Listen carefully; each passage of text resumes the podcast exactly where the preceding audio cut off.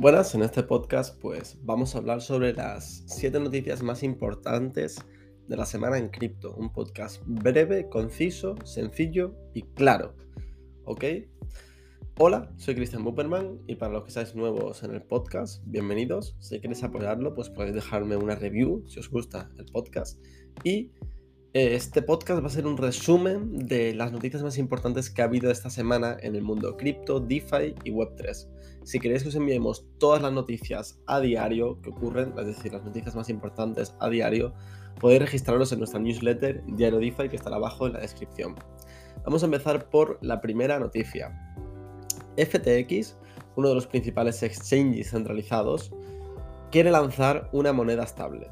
En una entrevista, Sam Bankman Fried, que es el CEO de FTX y Alameda Research, un venture capital, admite que estamos trabajando en una moneda estable y puede lanzarse en un futuro no muy lejano. Clarifica que todavía no saben cómo lo van a hacer, pero que quieren hacerlo en partnership, es decir, en conjunto con otros proyectos y otros protocolos. Quiere colaborar. Puede que con otras monedas estables, puede que con proyectos DeFi, no lo sabemos, pero es un movimiento interesante y puede que debido a que FTX y bueno, Sam se ha dado cuenta de que BUSD, la moneda estable de Binance, ha tenido mucha atracción y está trayendo y está teniendo mucho volumen y por tanto, cuanto más volumen, más comisiones que genera Binance y FTX pues querrá entrar en el mercado de las monedas estables.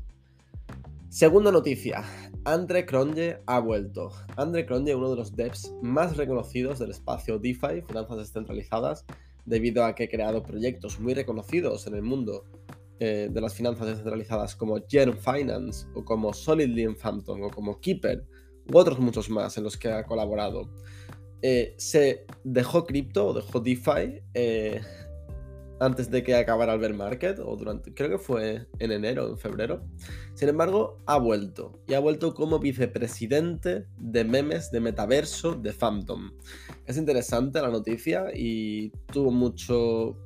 Eh, tuvo mucha popularidad, digamos. Fue una noticia eh, interesante porque André Cronje dijo que se iba de DeFi ya que era un ambiente poco regulado, que no le gustaba y que como programador o dev no recibía tanto apoyo como debería de recibir porque él creaba proyectos y aún así recibía mucho hate y por tanto se fue.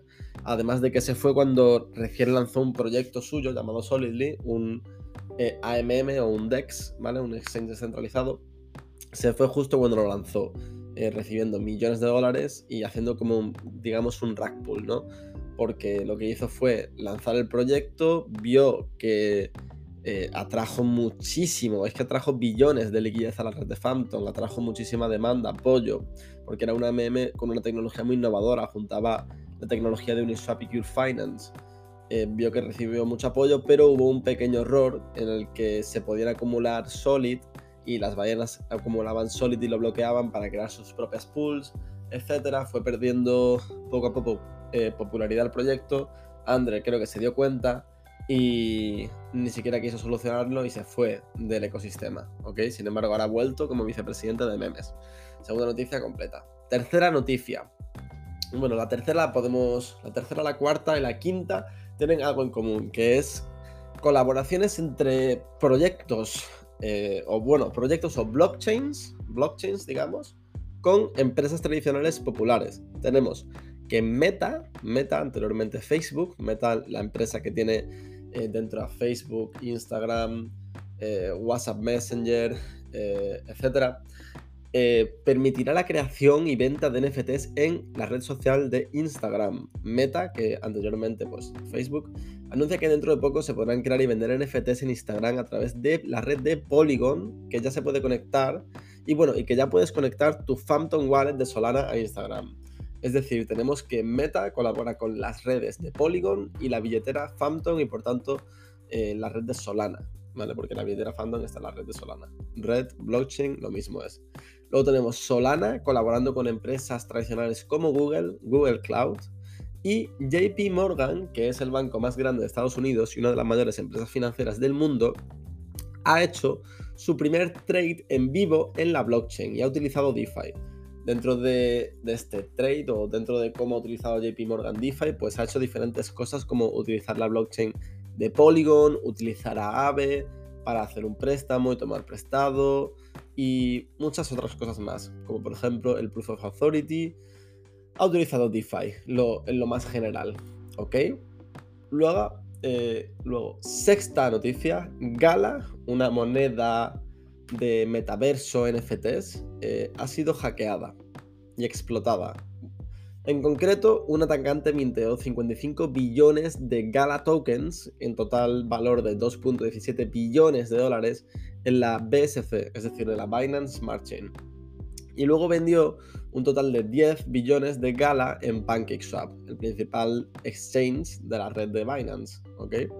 Y ganó un total de 12.967 BNB, es decir, 4.4 millones de dólares, drenando por completo la pool que había en PancakeSwap, es decir, mientras más tokens de los que necesitaba, porque no había suficiente liquidez en Gala.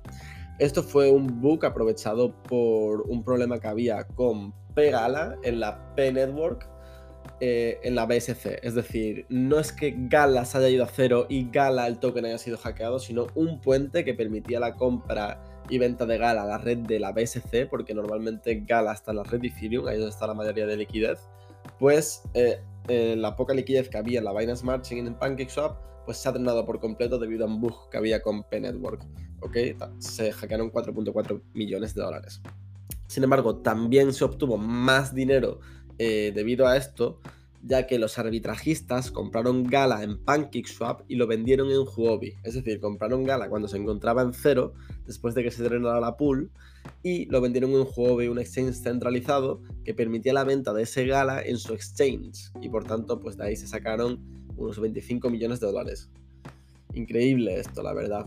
Estaría bien y bueno, es lo que voy a hacer yo. Me voy a poner las pilas a ver si encuentro un buen bot o algo que me ayude para identificar estas oportunidades, porque es que es increíble lo que, lo que se puede hacer en cripto, sinceramente.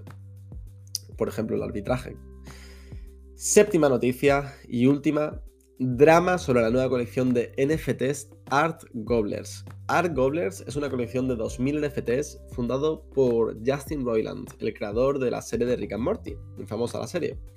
Que bueno, eh, la colección además recibe el apoyo de Paradigm. Paradigm es uno de los eh, de los principales venture capitalists, es decir, de los principales fondos eh, de inversión en cripto, con más reconocimiento, porque no solo aportan financiación, sino que también aportan eh, valor, aportan eh, hacer crecer a los proyectos en los que invierten debido a sus contactos, información, influencia, etc. Sin embargo, ¿qué ha pasado con esta colección de NFTs? Pues que al parecer se ha descubierto que Justin, el creador de Rick and Morty y también colaborador de esta colección de NFTs, es un pedófilo. es un pedófilo, ¿vale? Una locura. Consecuencia, pues un drama total con la serie Rick and Morty convirtiéndose en trending en Twitter y también una caída del más del 50% en la colección nueva de Ark Gobblers.